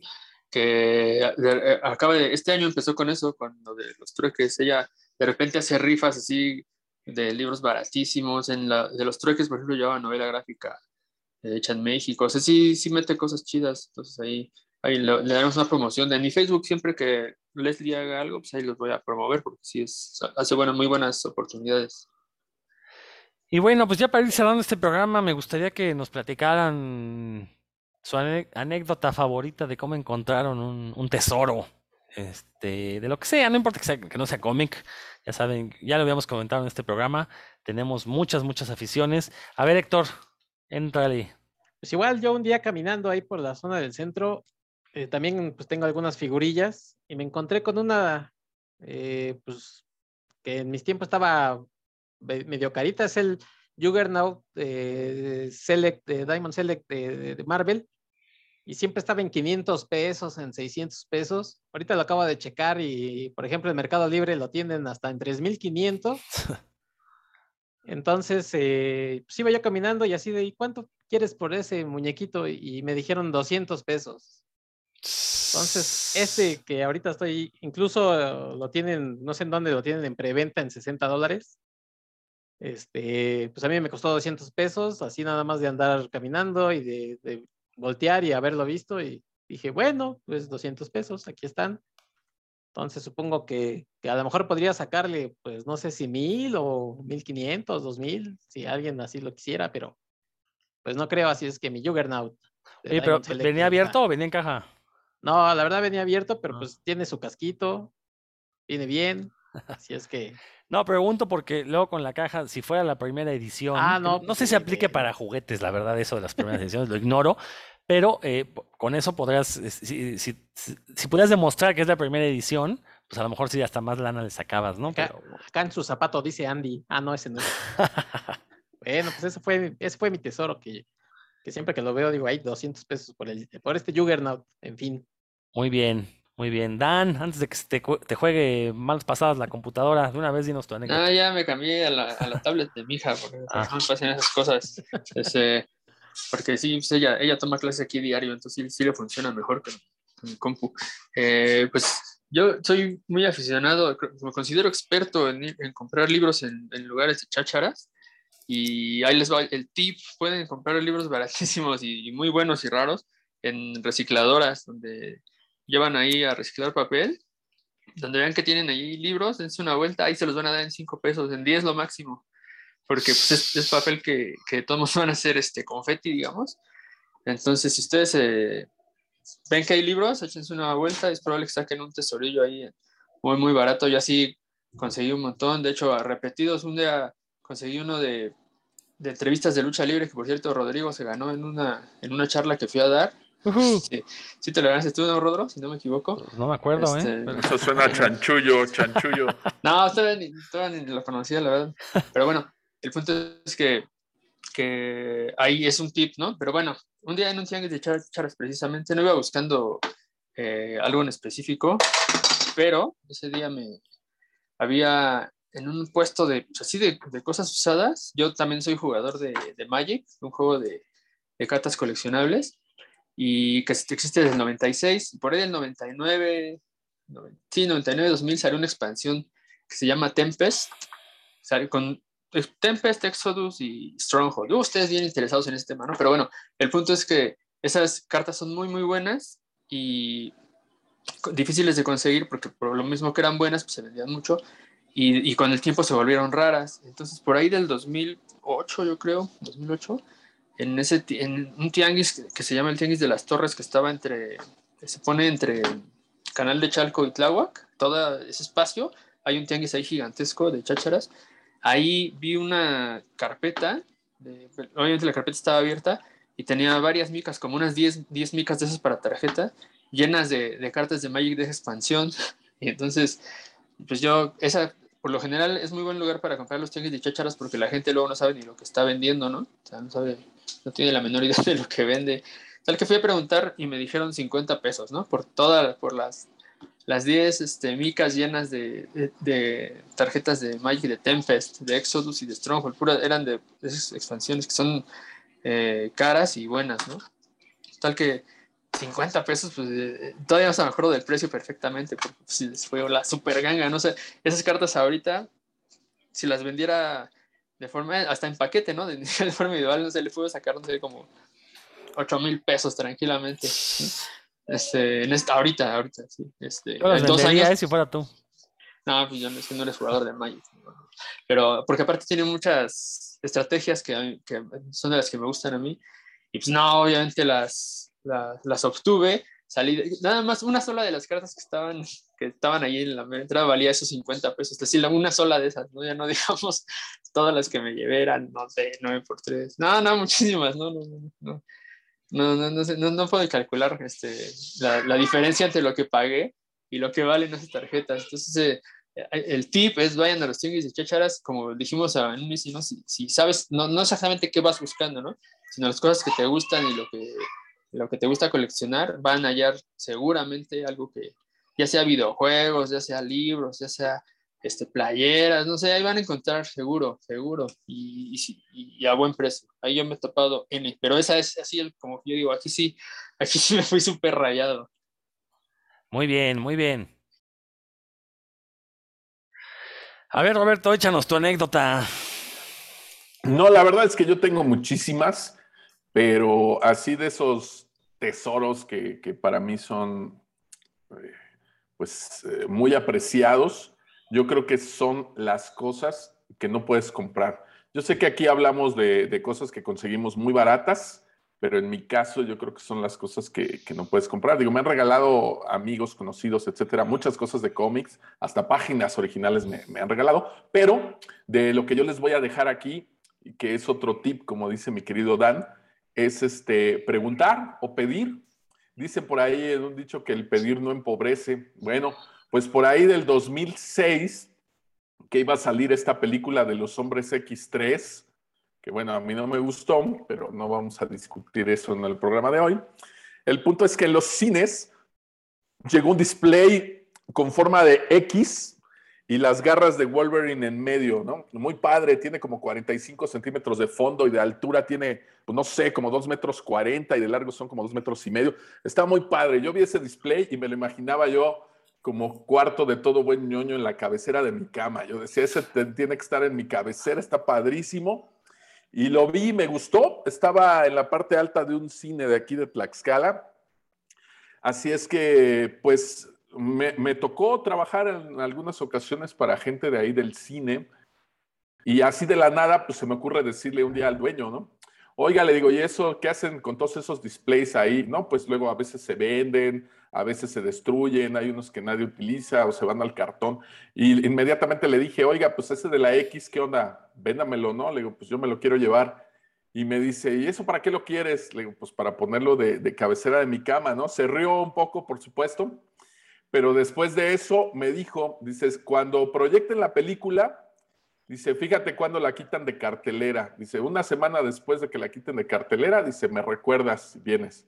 Ah, pues órale, no, obviamente nunca se me olvidó. Pusieron la película de los hombres X3, no me gustó, pero dije, ya estoy esperando que la quiten de cartelera. Afortunadamente no duró tanto tiempo en cartelera y una semana después ya estaba yo ahí de regreso en el cine buscando al dueño, ¿no? Y voy y le digo, oiga, este, ¿qué onda? Me dijo usted que, que lo viniera a ver una semana después de que quitaran los hombres X3, pues ya estoy aquí. Este, ¿qué onda? ¿Me va a vender ese display o cómo le hacemos? Y le habló uno de los empleados de ahí, le dijo, bájalo, porque estaba como dos metros y medio, tres de alto. Lo bajó, ya cuando lo bajó, no, pues era más grande de lo que yo imaginaba. Yo dije, bueno, pues ni modo por hablador. Y pues resulta que me lo regaló. Me dijo, no, pues llévatelo, este, te lo regalo, llévatelo. Pero dije, no, pues se está burlando de mí porque no me lo voy a poder cargar, ¿no? Me lo voy a tener que llevar, este, pues como si fuera en el Via Crucis por toda la avenida. Y este, no, amablemente hasta me prestó un chofer con camioneta para que me lo fuera a llevar a mi casa, ¿no? Entonces, ese display, bueno, le tocó verlo a Rodro, ahí lo tengo en el lugar donde tengo mis figuras, cómics, etcétera. Y pues es de esas cosas que no, al menos en ese momento, pues no podías comprar fácilmente. No sé cómo sea la dinámica ahora, pero simplemente por pedirlo, pues ya lo tenía yo ahí en mi casa. Y así es que, pues de repente dicen que a uno se le hace maña, le dan la mano y hasta el pie se agarra. Así es que después vino la película de, de Batman, donde sale el Joker de Heath Ledger, y tenían un display como un prisma triangular, una cosa así rara donde venían los pósters de Batman, dos caras y el Joker, pero era un material como si fuera una radiografía. Era el póster de la película, pero era un material translúcido y atrás tenía luz. Y pues volví otra vez y le dije, ¿qué onda con ese de, de Batman? ¿no? Le digo, me interesa el del Joker. Ah, dice, pues sí, llévatelo. Y me lo llevé también, me lo regaló. Y no contento con eso, pues ahora ya está por ahí mi hijo. Salió Spider-Man Into the Spider-Verse, me encantó la película y regresé a pedirle un póster de la película y amablemente me lo, me lo obsequió. Entonces, para mí esas cosas que, no puedes comprar, eh, que no vas a una tienda y, tiene un precio ahí que te lo puedes llevar a tu casa, yo creo que son de repente las que más valoro. Obviamente les estoy contando una versión condensada de, la anécdota, porque si no me llevaría todo un programa, pero precisamente recuerdas eso, ¿no? La persona que te la regaló, lo buena onda que se portó contigo, eh, cómo se da cuenta que pues es tanta tu, afición por este tipo de cosas que te dice, no, pues llévatela, ¿no? Te la regalo y hasta te pongo una camioneta y, con todo el chofer, ¿no? Eso yo creo que, que, son de las cosas más padres que tengo en la colección. No tanto por el valor que pudieran tener, porque pues, no tengo idea cuánto pudiera valer algo así, pero pues es algo que no puedes conseguir en la, en la tienda y yo creo que eso es de, pues, de los tesoros que he conseguido simplemente pidiéndolos y son de los que más aprecio por allí, ¿no? Obviamente todo lo que me han regalado, solo que pues ahorita no, no, no voy a mencionar eso, a lo mejor en algún programa haremos algo de, todo lo que nos han regalado referente a nuestra afición. Y ya por último, este, pues hacer nuevos amigos, de verdad, me pasaron por ahí apenas, yo andaba buscando un par de libros, no se los voy a mencionar todos, pero La carcajada del gato de Luis Espota, que de hace mucho no se edita, pues es uno de esos libros que alguna vez presté y ya nunca regresó. Y la verdad me quedé con muchas ganas de, tenerlo en mi librero, de volver a leerlo. Y las ediciones que yo veía de repente estaban maltratadas y muy caras. Así es que apenas me presentaron un chavo que se llama Emanuel de aquí de Tlaxcala que consigue libros. Y lo primero que hice fue darle una listita. Y efectivamente ya me consiguió la carcajada del gato de Luis Espota después de andarla buscando por quién sé cuántos años en, en una edición que no estuviera maltratada. Me la consiguió a muy buen precio así como otros libritos que, le pedí por allí. Entonces, esto de hacer nuevos contactos, nuevas amistades, pregúntenle a sus amigos. Yo sé que en medio de esta afición, pues dices, ah, es que Rodro tiene esto, Héctor tiene esto, Dan tiene aquello, etcétera. Pues a lo mejor no nos damos el tiempo de preguntarles, como lo hicimos en este programa, pues dónde los consigues o con quién. Entonces, dense ustedes ese tiempo de preguntarles a sus amistades, conocidos, etcétera, dónde consiguen sus cosas. Estoy seguro que ellos mismos les van a ayudar a conseguir lo que les hace falta, ¿no? Ese fue mi caso y eso acaba de pasarme hace, no sé, una semana. Y este chavo que yo ni conocía, me lo presentaron por Facebook, pues ya me consiguió un par de libros de los que andaba yo buscando y anda en la búsqueda de, toda la listita que le di. Entonces, hay muchas formas de, conseguir esto. Aprecien no solo los objetos que consiguen y la búsqueda, sino también estas personas nuevas que pueden conocer y que les pueden ayudar a, a tener esas piezas que andaban ustedes buscando. Dan, si te quieres despedir, porque ya nos comentó que se tiene que ir, todavía nos faltan unos minutillos. Sí, cómo no. Bueno, pues pásensela muy bien, chido por sus anécdotas, la verdad siempre es bueno saber dónde, dónde hallar lo que uno eh, busca, ¿verdad? lo que necesita pues, es respirar y beber agua, y comer alimentos, ir al baño, lo que uno anda buscando, no tanto por necesidad, sino por, gusto y por, por alegrarse un, un, rato los días aquí en la tierra. Y pues así que así como espero que se los estemos alegrando con puros cuentos. Cuídense, banda, nos vemos pronto. Bien, pues, Dan, cuídate. Y bueno, rápidamente eh, voy a recapitular algunos de los consejos que, que- hemos dado en este programa para ustedes que buscan cosas. Eh, obviamente, revisar botaderos, no menospreciar los puestitos callejeros. Este, yo el que sí quiero remarcar es denle tiempo, o sea, no, no, no porque sea el objeto de moda quieran ya tenerlo, no, no, no, espérense, si realmente lo quieren, bueno, de entrada si es el objeto de moda, primero pregúntense si realmente lo quieren tener o nada más es porque está de moda. Ya que pase el tiempo, si realmente lo quieren, aguanten, tarde o temprano se lo van a encontrar a un precio justo, porque también estar pagando sobreprecios precisamente facilita que los especuleros pues cobren lo que quieran, ¿no? Entonces, eh, esa es la razón por la que no hay que pagar sobreprecios, más que nada, para que otros coleccionistas también lo puedan encontrar a precios decentes, ¿no? Esa es una. Y bueno, ya a nivel anecdótico, yo nada más mencionar que tendría yo, que habrán sido 12, 13 años, 13 años yo creo que tenía, iba caminando por eje central, eh, en la esquina de eje central y Madero, cuando todavía Madero era calle con automóviles, no era peatonal como ahora ahí en el centro. eh, se ponían varios puestos de discos en la esquina de Madero y eje central, del lado de la acera de, de la Torre Latino era común que hubiera discos ahí, entonces yo de repente me daba mis vueltas porque les llegaba de repente cosas de heavy metal de los años 80 y me gustaba comprarlas. Un día, lo que ya no recuerdo bien es si iba con mi mamá o iba yo solo. El punto es que iba pasando por esos puestos y veo un disco de estos que se llaman Picture Disc, de esos que traen la imagen en el acetato, de Ozzy Osbourne. Yo apenas en esos años, apenas estaba descubriendo Ozzy Osbourne, me gustaba mucho, pero no sabía, no tenía gran idea de lo que había publicado, ¿no? Entonces vi este disco, dije, no, pues va a estar bien caro porque pues trae fotito de ambos lados, este, es una edición importada. Recuerdo que la, la portada venía despegada. Este, recuerden que las portadas de los discos de acetato eran de cartón y venían pegadas. Entonces esta se había despegado, pero estaba en buen estado en general, ¿no? Y me acuerdo que digo, no, pues cuánto este, ¿no? Yo, yo pensando, ching, van a pedir. En aquellos años todavía eran viejos pesos. Les recuerdo. Entonces yo dije, no, pensando, van a pedir aquí una, este, va- varios miles de pesos. En aquel entonces, un disco nuevo en, un supermercado eh, estaba como en 16 mil pesos, que serían 16 pesos de ahora, pero bueno, hay que recordar que con la inflación, bueno, pero ese era el precio de 16 mil. Y me acuerdo que ese disco de Ozzy Osbourne me dijo, no, pues dame 10 mil pesos, ¿no? Y yo así de, no manches, ¿no? Entonces ahí es donde mi memoria me, me, me, me juega este, una mala pasada, porque no recuerdo si iba con mi mamá o si llevaba yo 10 mil pesos en la bolsa, no lo sé.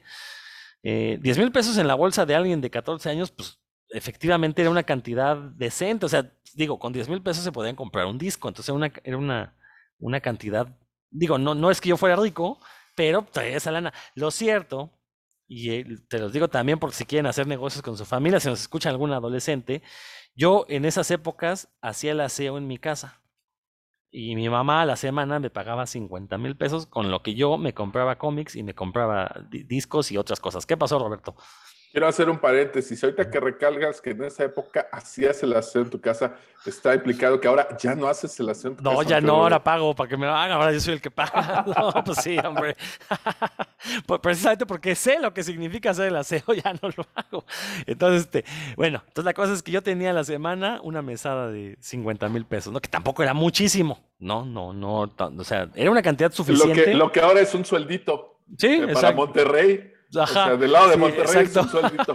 Yo nunca he visto ni 10 mil pesos juntos, ni antes ni ahora. Entonces, digo, no, no, es que no sé cuánto equivaldrá. No, pues supongo que ahora equivale como 500 pesos a la semana, ¿no? Más, supongo que 50 mil pesos de aquí eran como 500 pesos de ahorita.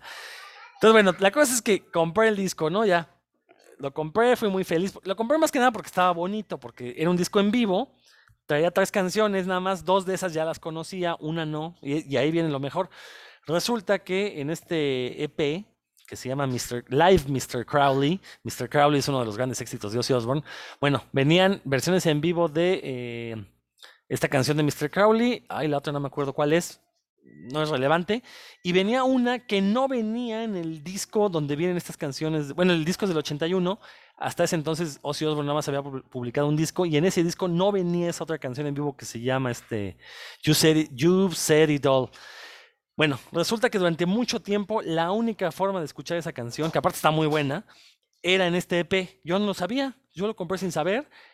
Luego volví a ver ese EP en una tienda de discos y sí estaba arriba de 100 mil pesos, me acuerdo. O sea, yo me quedé así de no manches, ¿qué es lo que tengo, no? Eh, la verdad es que fui muy feliz.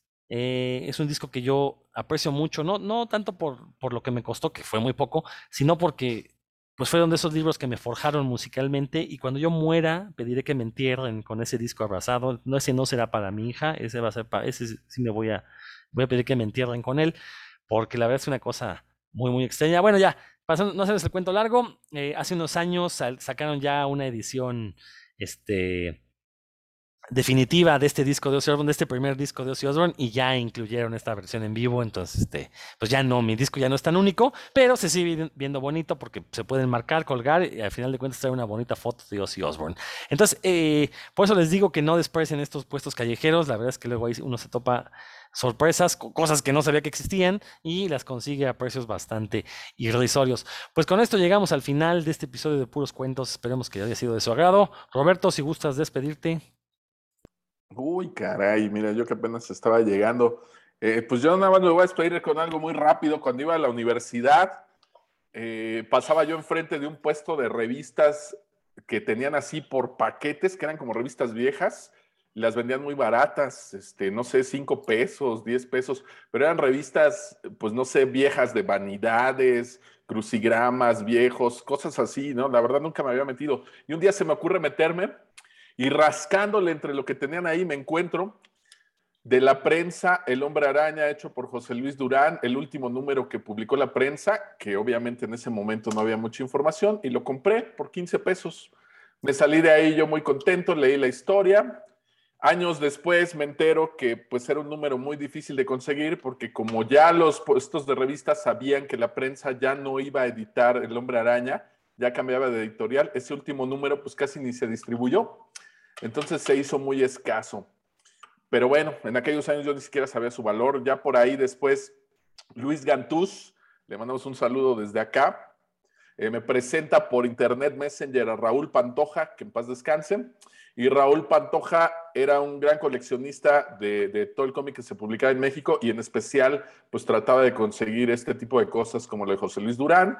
Raúl Pantoja me habla eh, que le habían contado que yo tenía ese número Gantús le contó y me habla un poco de su importancia, de que este último número era muy escaso, eran como los dos más buscados, este y el de la boda de, Peter Parker con Gwen Stacy, y me suelta así de trancazo que cuánto quería yo por el, por el cómic, ¿no? Que él me lo compraba, que cuánto quería yo por él. Hasta ese momento, la verdad, jamás me había pasado por la cabeza que ese cómic pudiera valer una buena lana, pero ya hablando con él, pues digo, ¿qué onda? O sea, sí sé que no es un número que puedas ir y conseguir, porque aparte, pues en los años en los que se editó, pero pues no me había pasado por la cabeza ni siquiera venderlo. Bueno, obviamente lo que hice, pues fue hablar con Raúl y veo que es tanto su interés que pues decido regalárselo, ¿no? Entonces se lo regalé para su, para su colección, porque la realidad es que él pues lo apreciaba más que yo, ¿no? A pesar de que yo lo tenía por ahí en mi librero, yo creo que también esto es una cosa que tenemos por ahí los coleccionistas. De repente no se trata nada más de tener ciertas piezas, sino de poder compartir y de identificar que otras personas también comparten esta afición. Yo alguna vez les he dicho, cuando me dicen, ¿qué le vas a hacer a todo eso que tienes? Pues no sé, a lo mejor regalarlo, ¿no? Si, si a mi hijo no le gusta, pues yo prefiero que lo tenga alguien más. A él no le gusta Star Wars ni He-Man. Entonces, pues obviamente no se lo voy a dejar, prefiero regalárselo a alguien que lo aprecie, ¿no? Y fue lo que me sucedió por ahí con Raúl Pantoja, que en paz descanse. Al final le dije, ¿sabes qué? Te lo regalo. No, ¿cómo crees? Dime, te lo pago a un precio justo, etcétera. No, no, no, tú lo vas a apreciar más que yo. Paga tu envío y ahí va el cómic, ¿no? Y se lo, se lo obsequié. Entonces, de verdad, pues era una persona que, que, completó, me parece, toda esa colección de la prensa y que lo iba a apreciar más que yo. Y además, pues creo que nunca le platiqué eso, pero pues yo pagué 15 pesos por, por ese número, ¿no? La verdad no significaba tanto para mí como lo que podía significar para él. Era esa otra joya que yo tenía en mi colección, a lo mejor sin tomarla muy en cuenta hasta que él me empezó a plantear todo esto, pero que también por ahí nuestros escuchas sepan que no necesariamente coleccionamos cosas pues, por el afán de tener, ¿no? sino que también a veces es padre compartir, aunque sea algo raro, pues de repente sabes que alguien lo va a apreciar más que tú y pues se lo compartes, ¿no? Yo con eso por ahí me despido, esperando volver a encontrarme muy pronto con otros de estos hallazgos que, la vida me ha puesto enfrente muchas veces. Sé que no han sido los últimos, sé que habrá más por venir y ya los estaremos compartiendo aquí en un futuro con ustedes. Muy bien, no, muy bonita anécdota, Roberto, la verdad. Y sí, este, pues ni modo, este, Pantoja desgraciadamente se nos adelantó en el camino. Y, pero sí sabemos que tiene una de las colecciones más, más grandes de cómic en español. Héctor, Sí, a la familia de, de Raúl Pantoja, pues ojalá nos, ahora nos regalen algo, no sé. No, no, no es cierto. Saludos. Por cierto, yo quiero aprovechar y, aplicar la, la Robertiña. eh, ahorita que hace rato que, Roberto publicó pues, un aviso ahí de que le hace falta el tomo este de, de Sin City. Bueno, pues por ahí si alguien tiene estos figuritas de, de Merry, de Pippin, del Señor de los Anillos, de Toy Biz, pues díganme, ¿no? Por ahí llegamos a un acuerdo, son los únicos que me faltan para tener mi, mi comunidad del anillo, ¿verdad? Entonces, si alguien los tiene, eh, yo alguna vez los vi en una de estas convenciones de, de Ben Grimm, pero pedían por cada uno 500 varos este, abiertos, entonces, pues nada, dije gracias y por ahí algún día me los encontraré, que así los fui juntando. Entonces, Merry Pippin son los únicos que me faltan para tener a los, a los nueve de la comunidad del anillo. Y bueno, pues es- realmente des- después de ese anuncio, ¿verdad? al- Alevoso, eh, pues despedirme, ya saben, por ahí déjenos nos- sus comentarios en la página de Facebook para que los podamos leer.